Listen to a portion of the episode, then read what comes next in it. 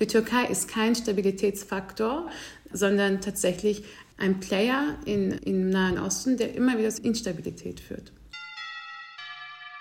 Aber Erdogans Traum eines neo-osmanischen Reiches geht noch weiter und zielt darauf ab, die ehemaligen Grenzen des Osmanischen Reiches zu besetzen. Die Armenier, die sich als eine Festung inmitten eines Feindesmeeres sehen. Denn wer ist ihr Nachbar? Die Türkei, Iran, Aserbaidschan. Das sind alles keine Demokratien.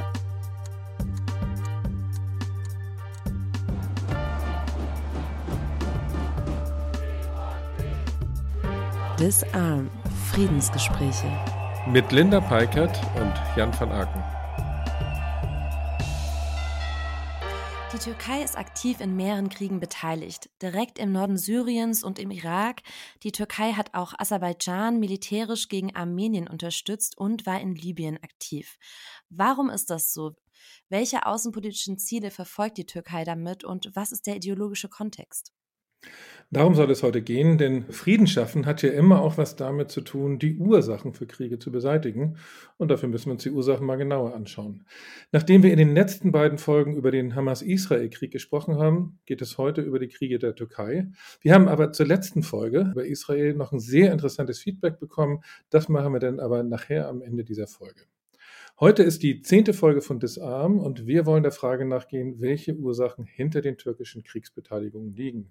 Dafür haben wir heute einen ganz tollen Gast im Studio, Rosa Burtsch. Sie ist Soziologin, arbeitet unter anderem zu transnationalen Gewaltordnungen und kennt sich auch hervorragend mit der Türkei aus. Hallo Rosa. Hallo Jan, hallo Linda. Rosa, was sagst du denn? Warum führt die Türkei diese Kriege? Ja, also die Türkei führt viele Kriege und ich fand es auch sehr bezeichnend, dass ihr von türkischen Kriegen in der Einleitung gesprochen habt. Es ist nämlich selten der Fall, dass wir, wenn wir über die Türkei sprechen, auch über ihre Kriege sprechen. Wir sprechen immer viel über die Innenpolitik in der Türkei und ihre Beziehungen zu Europa oder zu Deutschland, aber sehr selten über ihre ganzen außenpolitischen Doktrine. Und tatsächlich ist die Türkei ein Land, was ähm, sowohl regionalstrategisch als auch sicherheitspolitisch oder auch wirtschaftlich in der Region handelt und dementsprechend noch verschiedene außenpolitische Strategien ausformuliert hat und diese halt auch immer dann verfolgt. Ganz bekannt sind so diese Schlagwörter, worüber wir auch später sprechen werden. Kızıl Elma, goldener Apfel, der Panturkismus. Dann gibt es aber auch Sicherheits- bzw. wirtschaftliche Doktrine wie Mavi Vatan, also das blaue Vaterland, wo es eben auch um Mittelmeervorherrschaft und Einflusssphären im Mittelmeer geht.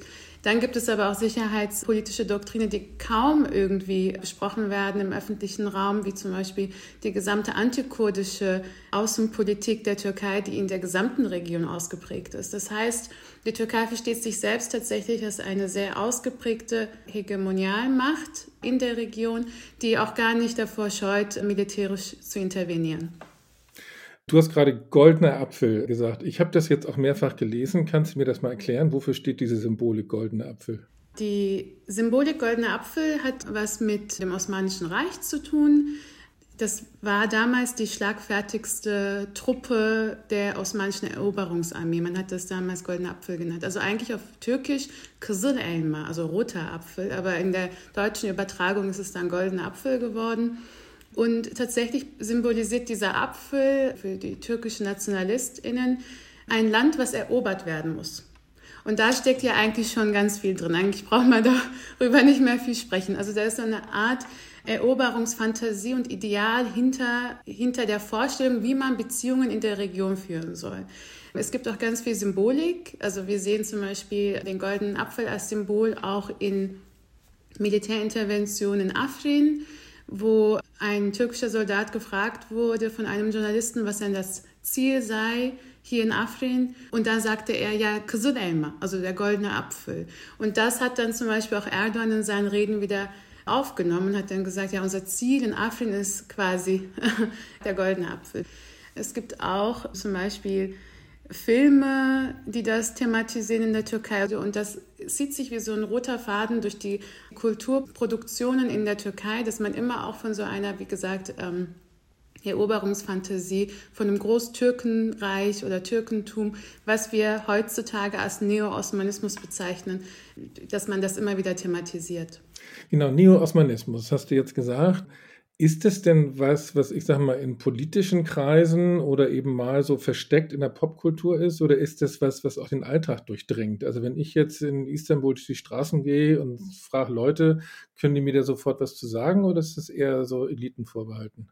Nee, ich, ich glaube, das ist tatsächlich etwas, was auch im Alltag sehr präsent ist. Allein die Vorstellung auch in den letzten Jahren, dass die Türkei zu einer Hegemonialmacht geworden ist in der Region und auch die Vorstellung, dass die Türkei mutig ist in ihrer Außenpolitik. Und ich glaube, das zieht sich eben durch diese äh, Popkultur durch, das zieht sich aber auch in der Vorstellung der in Anführungsstrichen einfachen Menschen durch. Also es ist nicht nur der Elite vorbehalten.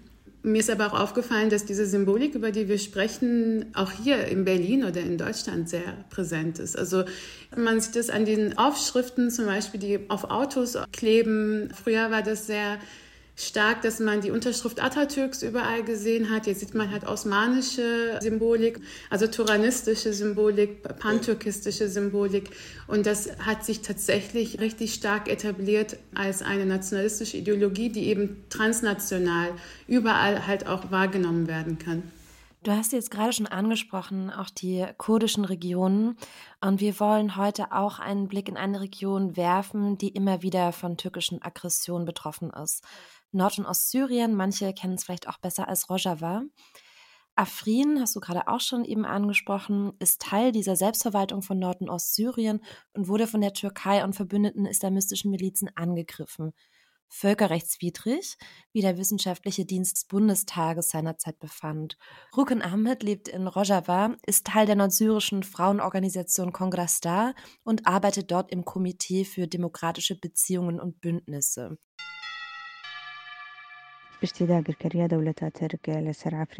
Nach der Besetzung von Afrin seit 2018 bis heute durch den türkischen Staat wurden sehr schlechte Bedingungen für die Menschen in der Region geschaffen. Aufgrund der Besetzung wurden die Menschen in Afrin zur Flucht gezwungen und leben nun in Lagern in Sheba unter sehr schlechten Bedingungen. Dies bringt viele Probleme mit sich, seien es psychische, gesundheitliche, wirtschaftliche, soziale und alltägliche. Leider fliehen weiterhin Menschen, denn die Gewalt der Türkei und der Soldaten in Afrin hat nicht aufgehört. Sie streben einen demografischen Wandel an und wollen Menschen aus anderen Regionen anstelle der Einheimischen ansiedeln. Die Angriffe der Türkei auf die Bevölkerung, Kinder und Frauen haben nie aufgehört, was als Kriegsverbrechen gilt. In den besetzten Gebieten kommt es immer wieder zu Morden, Vergewaltigungen, Entführungen sowie Plünderungen und Enteignungen von Eigentum. Auch die Natur wird durch die Abholzung und Verbrennung von Bäumen systematisch zerstört. Das sind ja nun wirklich ganz schlimme Eindrücke. Ich weiß noch, ich war 2018 kurz danach in Nordsyrien und habe auch mit Geflüchteten aus Afrin gesprochen. Und es waren schon sehr drastische Schilderungen, was die Türkei und die, die islamistischen Milizen, die mit der Türkei dort eingefallen sind, da angerichtet haben. Wir haben Rugen dann noch gefragt, was aus ihrer Sicht denn hinter den türkischen Angriffen steht. Geht es da vor allem um die Zerstörung der kurdischen Selbstverwaltung? Weil die Erdogan-Regierung es nirgendwo zulassen mag, dass die Kurdinnen ihr Schicksal in die eigene Hand nehmen? Oder steht aus ihrer Sicht noch ein größerer Plan dahinter? Afrin, Giresbi und Serekania wurden mit dem Ziel besetzt, das Projekt der autonomen Verwaltung zu zerstören. Aber Erdogans Traum eines neo-osmanischen Reiches geht noch weiter und zielt darauf ab, die ehemaligen Grenzen des Osmanischen Reiches zu besetzen. Dazu gehören einige Regionen in Nordsyrien, die jetzt unter türkischer Besatzung stehen, wie Azos, Bab, Jarabulus und Idlib. Selbst in öffentlichen Erklärungen scheut sich die Türkei nicht zu sagen, dass sie die Gebiete von Aleppo bis Kirkuk für sich beansprucht. Damit stellt die Türkei nicht nur eine Bedrohung für die kurdische Bevölkerung, sondern auch für den Frieden im gesamten Nahen Osten dar.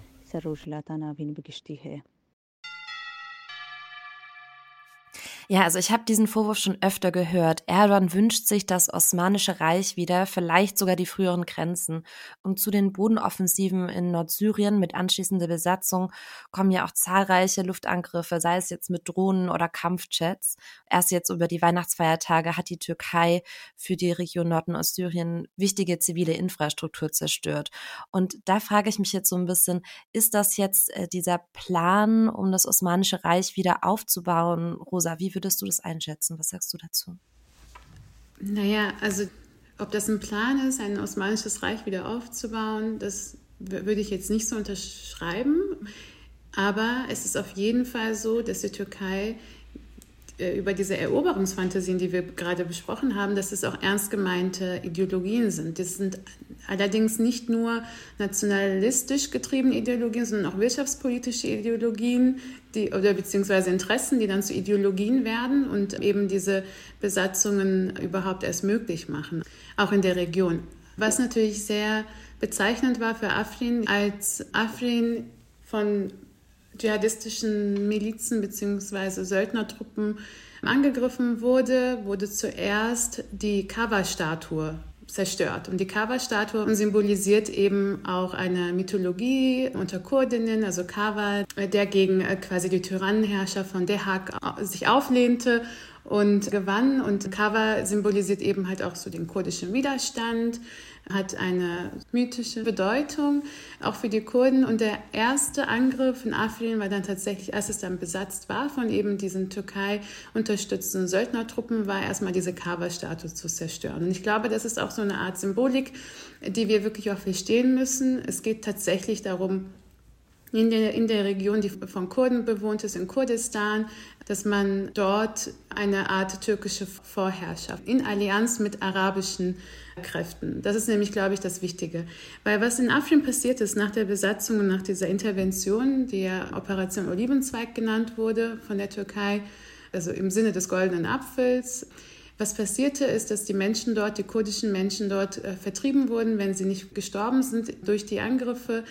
Und tatsächlich hat Erdogan dann das, was wir eigentlich aus so Baath-Zeiten kennen, also so Arabisierung von kurdischen Regionen, hat das einfach fortgeführt, indem Erdogan dann gesagt hat, okay, Afrin soll ein Ort werden, wo zum Beispiel palästinensische Geflüchtete angesiedelt werden sollen oder arabische Geflüchtete angesiedelt werden sollen, oder arabische Bevölkerung und Familien angesiedelt werden sollen. Und das wurde dann auch fortgeführt. Das heißt, eine Arabisierung durch die Türkei. Also es ist nicht nur eine Türkifizierung, sondern auch eine quasi Arabisierung durch die Türkei. Das ist etwas, was wir quasi erstmal gar nicht begreifen können. Warum soll es zu einer Arabisierung kommen, wenn die Türkei besetzt? Aber das hat halt auch historische Gründe und antikurdische Reflexe des türkischen Staates. Und was natürlich auch sehr bezeichnend ist, wir sprechen hier wirklich von einer Okkupation, von einer Besetzung und auch man könnte fast schon Colonial Settlement sprechen, weil die Türkei reingegangen ist in einen anderen souveränen Nationalstaat, also Syrien, einen Ort besetzt hat, Menschen vertrieben hat, einen demografischen Wandel aktiv gestaltet quasi und dann aber verwaltungspolitisch alles aus der Türkei verwaltet wird. Und das hat zu keinem Entsetzen geführt in Europa oder in der gesamten Welt. Und das ist natürlich auch irgendwie ein großes Fragezeichen. Warum? Ich erinnere mich auch noch, als ich auf der Recherchereise in Nord- und Ostsyrien unterwegs war, habe ich eine Familie kennengelernt, die kam aus Afrin und hat mir dann eben auch die Bilder gezeigt von ihrem Haus, wo noch, noch die gleichen Möbel drin standen und meinten, ja, da wohnen jetzt dschihadistische Söldner. Das ist aber eigentlich unser Zuhause.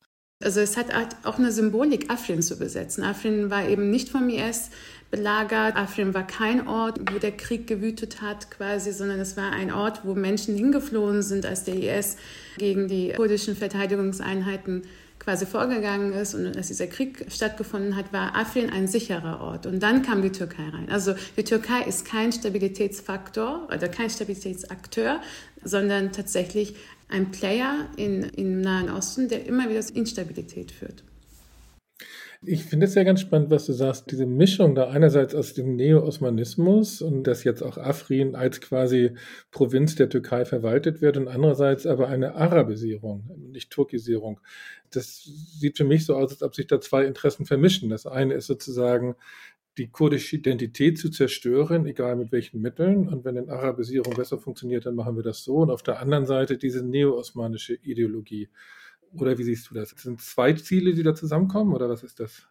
Also wirklich das, das, was wir aus dieser Folge mitnehmen können, ist, dass diese verschiedenen außenpolitischen Strategien und Doktrine, über die wir sprechen, auch wenn sie sehr widersprüchlich wirken, also sogar auch diese blaues Vaterland, Mavi Vatan und dann aber gleichzeitig, wie gesagt, Neo-Osmanismus, Arabisierung, Türkifizierung und so weiter, antikurdische Politik oder eine antiwestliche Politik und trotzdem halt in der NATO ein wichtiger Akteur und all diese Widersprüche über die wir, wenn wir über die Türkei sprechen, mit denen wir zu tun haben, sind eigentlich sehr komplementär. Und das ist, glaube ich, das, was wir verstehen müssen, um die Türkei zu verstehen. Es ist eben, also ich würde ja sagen, wir müssen weg von so einem orientalistischen Blick, der die Türkei eben in eine Box kategorisiert und sagt, ja, das einzige Ziel ist der Osmanismus oder so, sondern zu verstehen, wie eben diese verschiedenen Doktrine, die es gibt und die sehr wichtig sind zu verstehen und auch sehr wirkmächtig sind, dass sie aber tatsächlich erst in ihrer Wirkmächtigkeit entfalten werden, wenn sie miteinander agieren.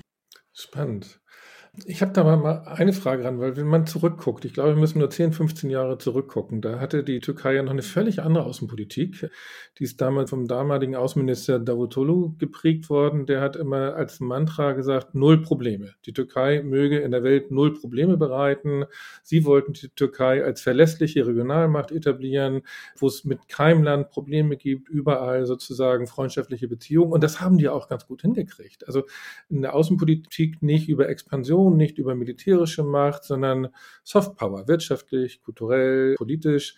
Das war damals noch, also vor 10, 15 Jahren, die Devise der türkischen Außenpolitik. Wie passt das mit dem heute zusammen? Was ist passiert?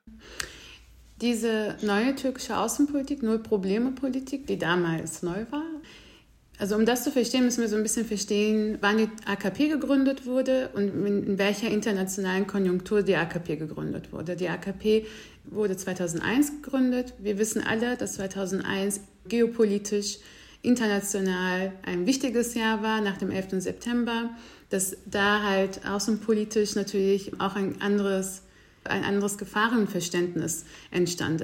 Die Gefahr ging dann nicht mehr nur von Staaten aus, sondern von staatsexternen Akteuren. Also dieser gesamte Kampf gegen Terror und Terrorismus, Irakkrieg und so weiter und so fort, die, was wir ja kennen, war eine Sache, eine internationale Konjunktur, auch in der Region. Gleichzeitig aber wurde eben diese, die auf politischer Ebene eine sanfte Version des Islams hervorgehoben. Man hat versucht, gleichzeitig zu sagen, es gibt ja auch den politischen Islam, der gemäßigt ist. Und da kommt die AKP ins Spiel. Die AKP und Erdogan waren damals eben dieser Akteur, der also wir kennen diese gesamt, diese ganze Symbolsprache, ne? so Brücke zwischen Westen und Osten und gemäßigter Islam und moderater Islam hat man dann gesagt und eben die Partei und Erdogan als äh, der Staatschef, der quasi dann auch die Region demokratisiert durch einen gemäßigten Islam. Und aufgrund der amerikanischen Präsenz im Nahen Osten gab es auch eine Art absolute Stabilität durch äh, quasi absolute Präsenz von amerikanischen äh, Soldaten und Militär. Und aufgrund dieser quasi sicherheitspolitischen Stabilität, die natürlich sehr gewaltvoll ist, aber aufgrund dieser Art der Stabilität war es überhaupt möglich für die Regionalmächte solche Strategien zu entwickeln, weil man dann gesagt hat, es war überhaupt möglich, erst für die Region dann emanzipiert, in Anführungsstrichen, eigene außenpolitische Strategien, Wirtschaftsstrategien, Softpower-Strategien zu entwickeln, weil es eine gewisse, einen gewissen Grad an Stabilität gab. Man konnte quasi unter den Staaten widersprechen. Also das heißt, nur um das auszuführen, diese Null Probleme mit der Nachbarnpolitik war, es hört sich so an, als ob das ein Sicherheitsparadigma war, aber eigentlich ist es quasi eine internationale Wirtschaftsdoktrin der AKP gewesen. Spannend, spannend. Das heißt, die Sicherheit sozusagen durch den Weltpolizisten USA und dann in diesem Sicherheitsrahmen haben sie dann ihre Wirtschaftspolitik gemacht. Also 2008, ich glaube rund um 2008 ist so eine Critical Juncture mit Obama. Also Obama-Doktrin, Abzug der Amerikaner, äh, aber gleichzeitig eine Drohnenpräsenz und so weiter, führt eben dazu, dass eben dieses Stabilitätsparadigma dann ähm, anders wird und Mächte wie die Türkei oder der Iran dann also ihre Vorherrschaft weiter ausbauen möchten und dann eben zu anderen Akteuren werden, auch militärische Präsenzen schaffen in den Regionen. Wenn wir uns die Karte rund um die Türkei anschauen, besonders im Nordirak, es ist unfassbar. Ich hatte das, als ich das zum ersten Mal gesehen habe, war ich wirklich sehr überrascht, obwohl ich mich so viel mit der Türkei auskenne. Es ist wirklich unfassbar, wie viele Militärposten und Basen im Nordirak die Türkei aufgebaut hat. Das heißt, also die Präsenz, also dieses Abziehen der Amerikaner. Wir wissen, dass die Obama-Doktrin eigentlich äh, quasi nur eine Unsichtbarmachung der amerikanischen Präsenz war, obwohl die Amerikaner weiterhin über ihre Drohnenpolitik präsent waren in der Region. Aber durch dieses Unsichtbarmachen war es möglich für diese regionalen Akteure wie die Türkei eben viel präsenter und viel autonomer, sage ich jetzt mal, voranzuschreiten. Und was ist passiert? Aus null Probleme mit den Nachbarn wurden nur Probleme mit den Nachbarn. Ich, ich würde jetzt gerne noch mal sprechen über das Verhältnis der Türkei, also in den letzten 20 Jahren gegenüber dem Westen. Weil Neo-Osmanismus ist im Kern ja auch antieuropäisch oder antiwestlich. Das ist ja klar. Aber wenn ich jetzt mal 15 Jahre zurückschaue wieder, da hatten wir eine Hinwendung zu Europa der Türkei. Also die Türkei war EU-Beitrittskandidat in den Nullerjahren und zwar ernsthaft. Und sie wollten das ja auch, die haben selbst in der Türkei ja auch Demokratisierungsprozesse eingeleitet, weil sie der EU beitreten wollten. Und das ist dann am Ende ja gar nicht an Erdogan gescheitert, sondern an Merkel. Die hat ja klipp und klar damals gesagt, die Türkei wird niemals nie der EU beitreten, was aus meiner Sicht bis heute einer ihrer größten Fehler war. Und wie, wie siehst du das? War denn die Abwendung von Europa quasi ausgelöst durch das Nein Europas äh, zum EU-Beitritt der Türkei? Oder äh, spielte das nur eine untergeordnete Rolle und das kam eher von innen heraus aus der AKP? Ich glaube, das hat schon eine Rolle gespielt. Ich würde jetzt auch sagen, dass es ein großer Fehler war aus europäischer Sicht. Allein, wenn wir uns jetzt anschauen, in was für einem Abhängigkeitsverhältnis man treten muss mit einem autoritären Staat, äh, wie die Türkei es ja jetzt ist oder schon immer war eigentlich.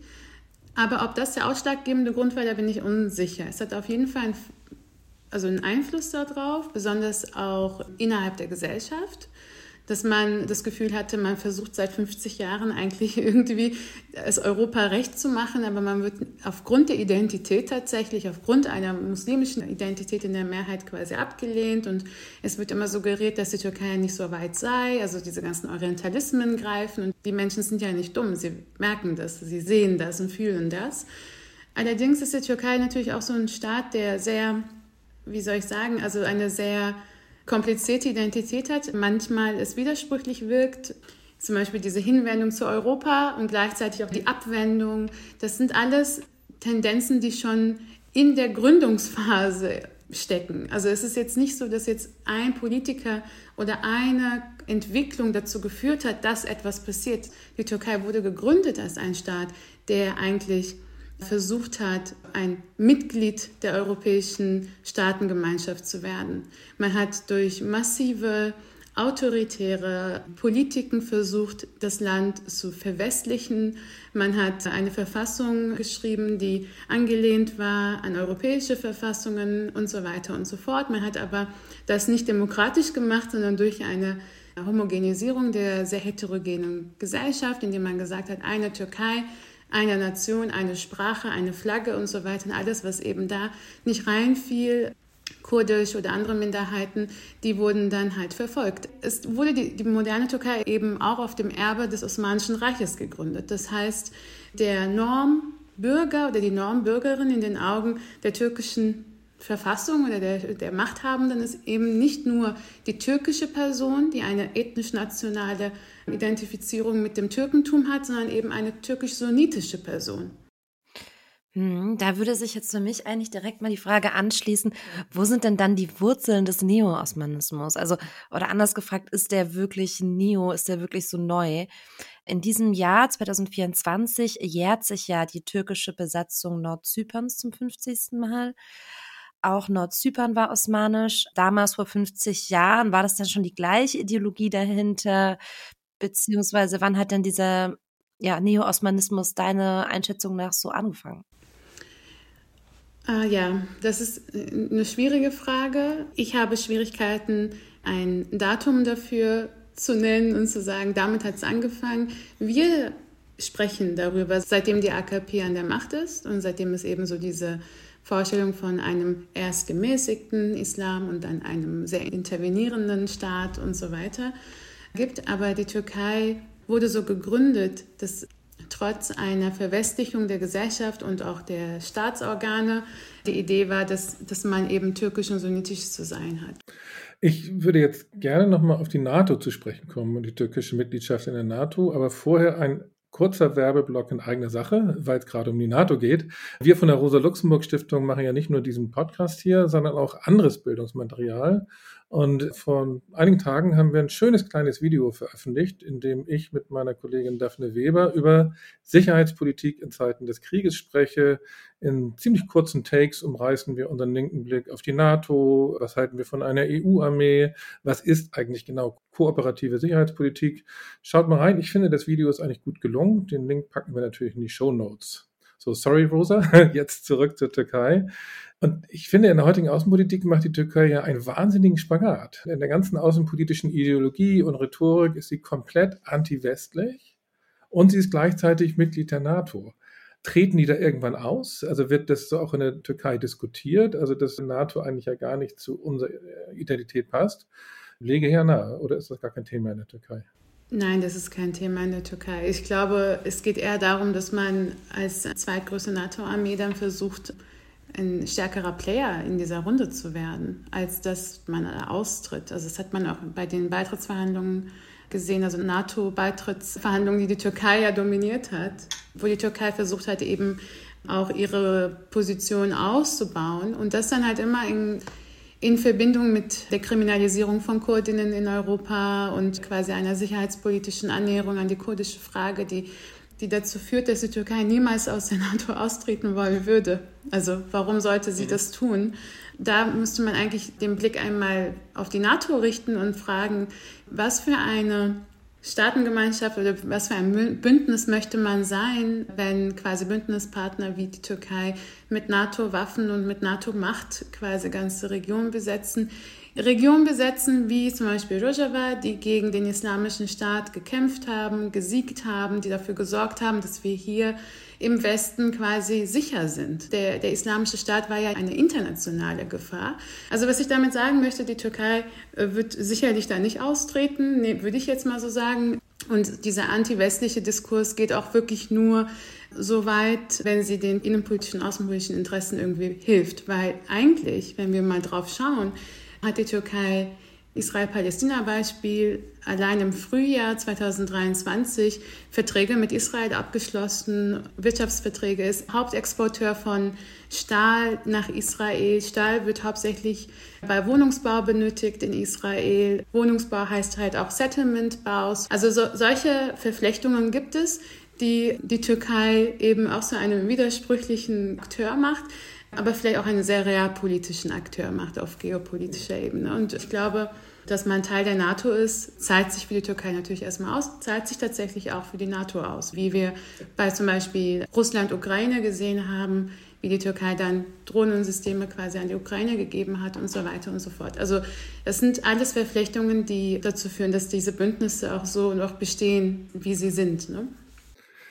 Ich würde jetzt nochmal auf Armenien gucken. Die Aggression der Türkei gegen Armenierinnen hat ja wie bei den Kurden eine ganz, ganz lange Geschichte. Und auch jetzt im Konflikt zwischen Aserbaidschan und Armenien und Bergkarabach hat die Türkei Aserbaidschan ja massiv unterstützt, vor allem mit ihren Drohnen. Und alle sind sich eigentlich einig, dass in dem Krieg die Drohnen von Aserbaidschan den Ausschlag gegeben haben. Wir haben uns gefragt, wie es den Menschen vor Ort geht und haben dafür mit Margarete Wohlan gesprochen. Sie ist renommierte Journalistin mit Schwerpunkt Osteuropa und Kaukasus, Redakteurin beim Auslandsformat Weltzeit bei Deutschlandfunk Kultur und war vor zwei Monaten vor Ort in Armenien. Aserbaidschan hat im Herbst die armenische Enklave Bergkarabach überfallen und praktisch die gesamte armenische Bevölkerung ist nach Armenien geflohen. Was haben Ihnen Ihre Gesprächspartnerin erzählt? Wie geht es Ihnen? Wie ist die aktuelle Stimmung unter der Zivilbevölkerung? Die Stimmung in der Zivilbevölkerung ist Man kann das gar nicht mit einem Wort so sagen. Also es gibt zum einen die Armenier, die aus Bergkarabach geflohen sind. Das sind rund 100 bis 120.000, je nachdem, wen man alles dazu zählt. Die sind traumatisiert, sind verzweifelt. Viele von ihnen sind immer noch, vier Monate nach der Offensive, auf der Suche nach Vermissten. Sie haben nur das mitnehmen können, was sie ins Auto packen konnten. Personalausweise, Geld und ihre Kinder, Alten, Eltern. Und sind geflohen, entweder zu Fuß oder mit dem Auto. Das heißt, Angekommen im Kernland Armenien, vor allem in Jerewan, in der Hauptstadt, brauchen sie alles Nötige, was es gibt. Und die Zivilbevölkerung in Armenien, die hilft tatsächlich. Ich habe mit einer Mutter und einer Tochter gesprochen, die in Armenien schon seit Generationen leben und die haben zwar eine kleine Wohnung, deswegen können sie niemanden von den Geflüchteten aufnehmen, aber sie versuchen in ihren Netzwerken alles möglich zu machen, einen Job für sie zu finden, Möbel, Bett, Handtücher, Geschirr, es fehlt ja an allem.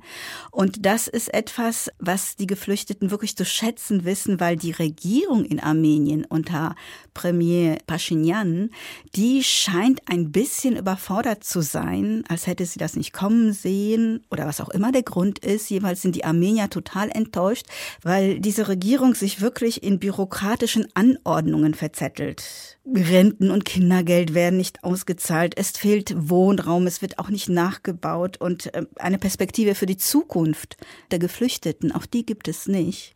Und deswegen einerseits gibt es das Zwischenmenschliche nah beieinander, was wirklich auch tröstet, und daneben gibt's aber halt, wo wollen wir hin? Was ist mit unserer Heimat?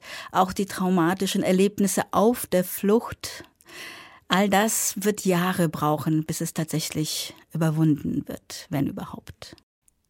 Gibt es denn aktuell noch so ein letztes Stück Hoffnung auf Rückkehr nach Bergkarabach oder befürchten die armenischstämmigen Menschen schlimme Übergriffe? Also das Misstrauen unter den Armeniern, nicht nur unter den Armeniern, die aus Bergkarabach geflohen sind, sondern auch unter denen, die im Kernland Armenien wohnen, wie ich das so nennen möchte, das Misstrauen unter all ihnen ist groß, denn dieser Konflikt hat immer wieder bekräftigt und bestätigt, dass man den Aserbaidschanern nicht wirklich vertrauen kann. Und nach dem 19. und 20. September 2023 ist das Misstrauen umso größer und alle Ängste und Sorgen wurden darin bestätigt. Insofern, ich kann mir nicht vorstellen, dass die Bergkarabach-Armenier tatsächlich zurückgehen würden. Ja, das ist ja wirklich schrecklich zu hören, wie es aktuell eben den Bergkarabach-ArmenierInnen geht, wie sie im Stich gelassen worden sind.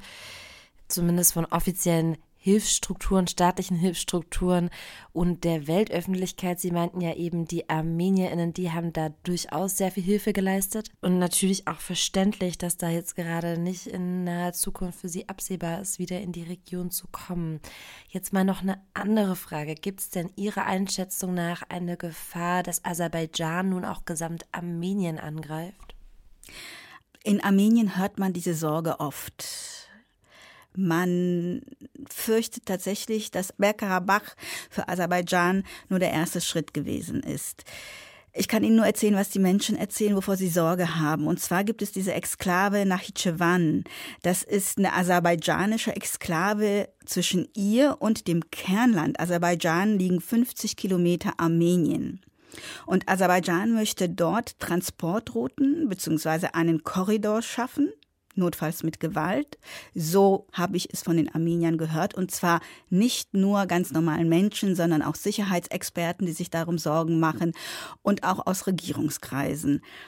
Also Aserbaidschan möchte einen Korridor schaffen zwischen dieser Exklave und ihrem Kernland, notfalls mit Gewalt. Und dieser Korridor sollte dann auch eventuell weiter bis in die Türkei gehen. Im schlimmsten Fall, so die Sorge der Armenier, könnte das eine Besetzung der südarmenischen Provinz Yunik bedeuten. Ob es soweit kommt, ob Aserbaidschan sich das jetzt traut, ob es nicht erstmal die Füße stillhält, damit ihre Bergkarabach-Militäroffensive nicht noch im Nachhinein vielleicht scheitert, keine Ahnung. Ich kann in die Köpfe der Regierung und von äh, Präsidenten Aliyev nicht wirklich reinschauen, aber die Armenier halten alles für möglich. Immerhin, was eigentlich ein ganz leicht positives Zeichen ist, haben Armenien und Aserbaidschan Mitte Dezember Kriegsgefangene ausgetauscht. Das blieb aber nur bei diesem einen Austausch. Und noch als letzte Frage, was sollte oder könnte Deutschland tun, um Armenien zu unterstützen? Das ist nicht so leicht zu sagen.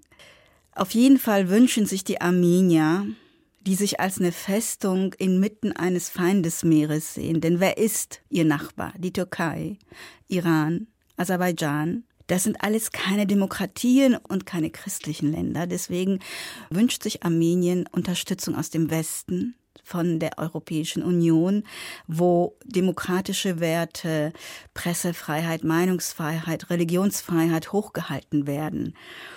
Es ist nicht so wirklich eine Hoffnung darauf zu spüren, denn die Militäroffensive Aserbaidschans auf Bergkarabach war ja ein klares Scheitern der diplomatischen Vermittlungsversuche der letzten Monate, sowohl von den USA als auch von der Europäischen Union.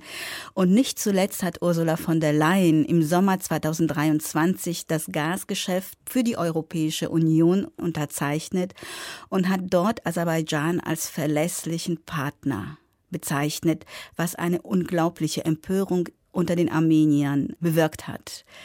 Insofern Sie wünschen sich, dass die Europäische Union, und darin soll sich Deutschland stark machen, Sanktionen überlegen, wenn Aserbaidschan weitere aggressive Schritte vorbereitet, wenn man das sieht. Also ich würde sagen, ich glaube, den Armeniern würde es gut tun, wenn sie die Präsenz Deutschlands in ihrem Land spüren würden. Es würde ihnen etwas Sicherheit vermitteln. Vielen lieben Dank, Frau Wohland, für diese spannenden Einblicke nach Armenien. Sie haben es gerade angesprochen, Sanktionen könnten auch in diesem Konflikt vielleicht ein Tool sein. Wer sich ein bisschen mehr über Sanktionen informieren möchte, dazu noch eine Folge hören möchte, in Folge 7 sprechen Jan und ich über Sanktionen. Rosa, warum macht die Türkei das? Sind das immer noch die historischen Wurzeln mit dem Völkermord an den Armenierinnen vor 100 Jahren oder sind das knallharte wirtschaftliche Interessen, die akut sind oder was steckt dahinter? Alles.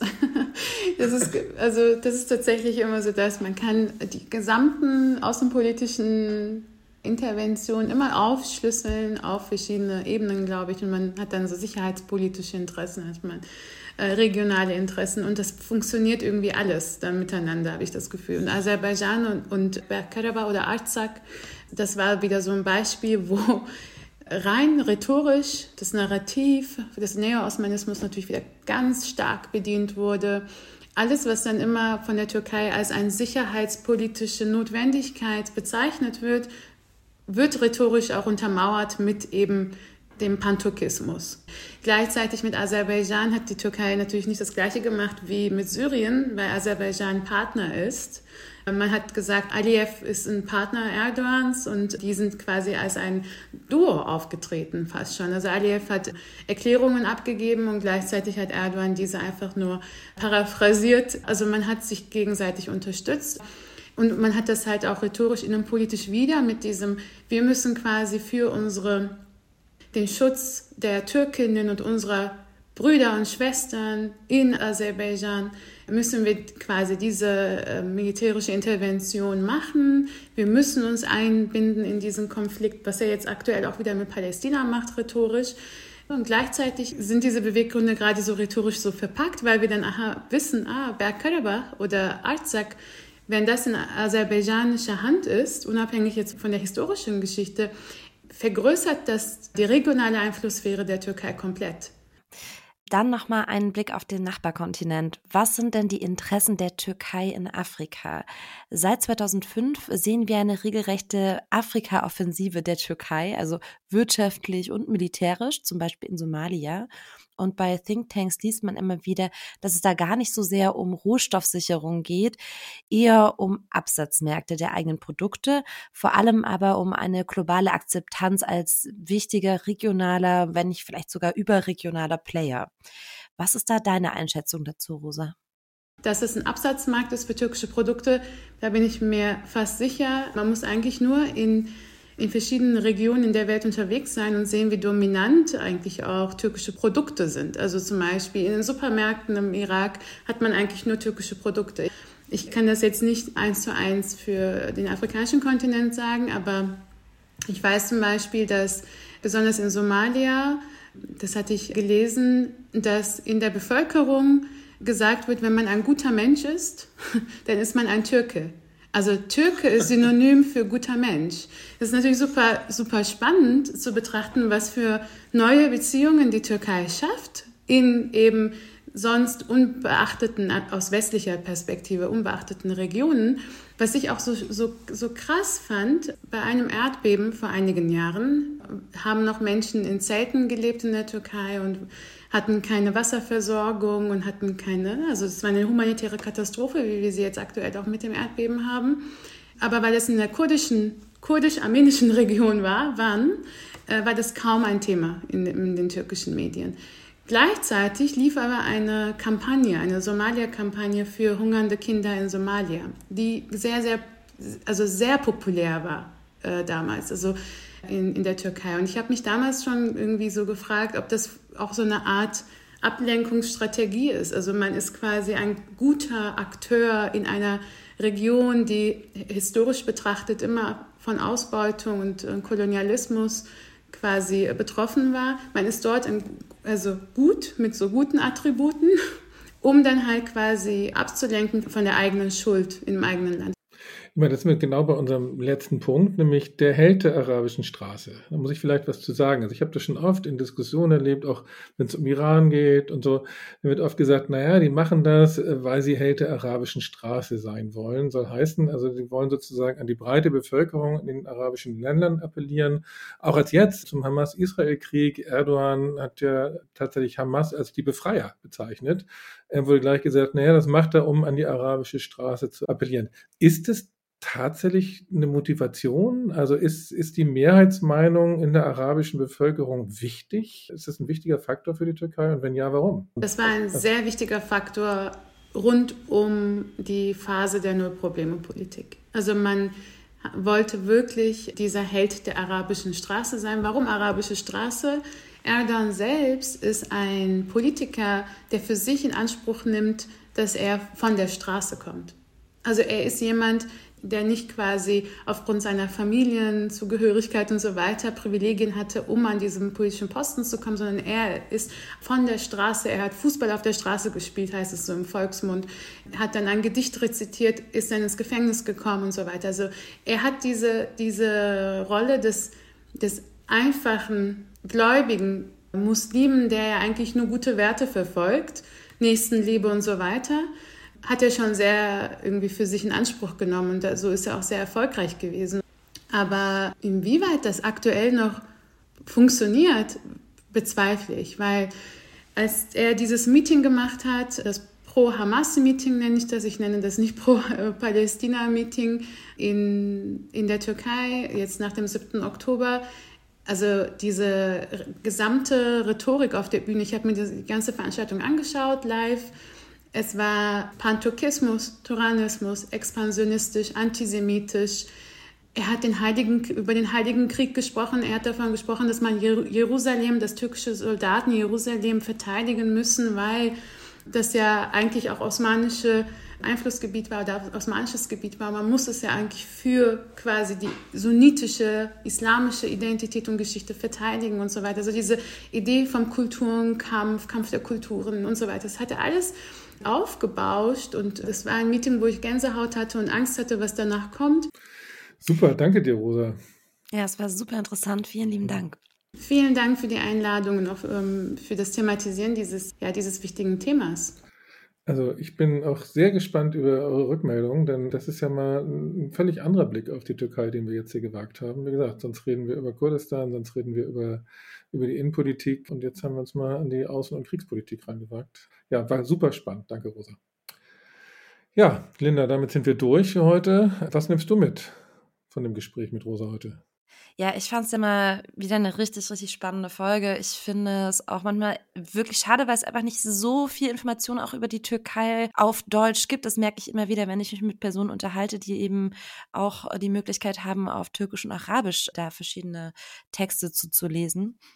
Als allererstes fand ich es erstmal total interessant, wie sie gesagt hat, dass dieses Symbol des goldenen Apfels so weltweit weiter verbreitet ist. Also inzwischen nicht nur in der Türkei, sondern man das wirklich ja, an ganz verschiedenen Orten der Welt inzwischen findet, unter anderem auch verbreitet hier in Berlin. Und das ist ja auch was, dadurch, dass ich jetzt der türkischen Sprache nicht mächtig bin, fällt es einem auch gar nicht so direkt auf erstmal. Ja, für mich war äh, dieses, dass das alles ein bisschen komplexer ist, ganz spannend. Also ich als Naturwissenschaftler ne, denke ja immer, es gibt diese eine Ursache und darauf kann man alles reduzieren. Und das wirkliche Leben ist natürlich immer komplizierter. Und wie sie sagte, ja, Neo-Osmanismus ist das eine, aber das antikurdische Element ist auch ein anderes wichtiges Element der Außenpolitik oder die, dieses religiöse sunnitische im Nationalismus der Türkei. Also diese verschiedenen Elemente, wo sie sagt, die hören sich vielleicht widersprüchlich an, sind sie aber nicht, sondern sie sind komplementär. Also das fand ich ganz spannend. Das erklärt mir auch vieles, was ich bis jetzt nie so richtig unter einen Hut bekommen habe. Ja, und genau das Gleiche sieht man ja auch in der Stadt Afrin. Nach der Besatzung im Norden Syriens würde man ja erstmal denken, dass darauf die Turkisierung folgt. Aber Rosa meinte ja nun, dass die Arabisierung für die Türkei in Afrin eine ganz wichtige Rolle spielt. Also es geht auch darum, mit der vorherrschenden Ethnie der Region eng verbündet zu sein, das auch so nach außen zu zeigen. Und das fand ich auch total interessant. Ja, und der letzte Punkt natürlich, dass der Begriff Türke in Somalia was Positives ist, ist wahrscheinlich einmalig, dass eine ausländische Nationalität sozusagen als positives Beispiel. Ey du Türke heißt dann irgendwie Ey du Supermensch. Finde ich doch super. Ja, das fand ich auch irgendwie interessant und auch ein bisschen überraschend. Gut, dann kommen wir jetzt noch zu einer Anekdote. Diesmal hast du, Linda, eine mitgebracht, auch wieder aus dem Norden Syriens. Ja, genau. Wir hatten nämlich ein bisschen überlegt, was für eine Anekdote könnten wir jetzt heute mitbringen. Es ist dieses Mal jetzt keine besonders schöne Anekdote, also nichts zum Lachen heute am Ende der Sendung. Aber als ich äh, 2022 in Norden Syriens unterwegs war, gab es eben auch viele Drohnenattacken. Teilweise sogar täglich wurden Menschen durch türkische Drohnen umgebracht. Und was ich aber auch sehr bezeichnend fand, war einfach diese dauerhafte Präsenz. Mehrfach am Tag teilweise hat man so eine Drohne über sich äh, fliegen gesehen, gehört. Und das zehrt natürlich die Bevölkerung auch sehr aus. Ne? Man weiß quasi nie, wann schlägt jetzt diese Drohne ein, erwischt es einen heute oder eben nicht. Und die Wahrscheinlichkeit ist halt sehr gering, weil sie sehr oft nur ausspähen oder vielleicht auch einfach zermürben. Die Möglichkeit besteht ja trotzdem immer. Und dann sind auch teilweise dadurch ganz absurde Situationen passiert. Ich erinnere mich an eine Interviewsituation mit einer Frau, die ja in den Hierarchien relativ weit oben ist in, in Rojava. Und sie ist dann kurz auf Toilette und die Toiletten sind immer so am anderen Ende vom Garten quasi. Das war so eine ländlichere Gegend und kam einfach nicht wieder. Und ich hatte mich total gewundert. Also es hat wirklich sehr lange gedauert, bis sie wieder kam. Und dann meinte sie eben auch, ja, ich saß im Garten auf diesem Klohäuschen fest, weil da gerade eine Drohne über uns geschwirrt ist und auch über diesem Klohäuschen und sie deswegen da nicht mehr rauskommen konnte. Ach du Scheiße. Ja. Ja, ist auch so absurd, was man vielleicht dazu auch noch sagen kann. Ne? Also gerade in Wüstenregionen ist einfach so der schönste Sternenhimmel überhaupt, den ich jemals gesehen habe. Und gleichzeitig ist einem so die ganze Zeit bewusst, von diesem Himmel geht auch, auch für mich in dem Moment als Journalistin gerade die größte Gefahr aus. Auch heftig, jeden Tag mit so einer Drohnenangst leben zu müssen. Gut, jetzt kommen wir zum Abschluss der heutigen Folge und ich habe es ja am Anfang schon angekündigt. Wir haben zur letzten Folge ein Feedback bekommen von Daniel, das wir ziemlich spannend fanden. Und zwar geht es da um die Rolle der US-amerikanischen Evangelikalen. Das ist ja noch viel extremer, als ich das je gedacht hatte. Es gibt da in den USA einen Fernsehprediger, John Hagee, der ein richtig zertifizierter Antisemit, der zum Beispiel die Geschichte erzählt, dass Hitler von Gott gesandt wurde, um die Juden nach Israel zu treiben. Also ein richtig ein Hardcore-Antisemit. Und der wiederum hängt ganz eng mit den rechten Israelis zusammen. Er finanziert mit großen Summen auch radikale Siedler. Es gibt Fotos von Hagi mit rechten jüdischen Politikern und auf der Seite der Evangelikalen steckt dahinter, dass sie halt das Armageddon wollen, den dritten Weltkrieg, die totale Eskalation. Und es ist eigentlich unvorstellbar, dass rechte jüdische Organisationen mit solchen rechtsradikalen Antisemiten zusammenarbeiten, aber es scheint ideologisch zu passen. Also vielen Dank an Daniel für diesen Hinweis. Und wir freuen uns immer über Feedback. Schickt uns per E-Mail gerne Hinweise oder auch Feedback an disarm.rosalux.org. Linda findet ihr bei Insta und Twitter als Linda Peikert in einem Wort und ich bin bei Blue Sky unterwegs als Fan Aken in einem Wort. Und eine letzte Bitte, lasst gerne überall 5 Sterne da, abonniert uns, das hilft natürlich unserer Verbreitung sehr. Tausend Dank fürs Zuhören.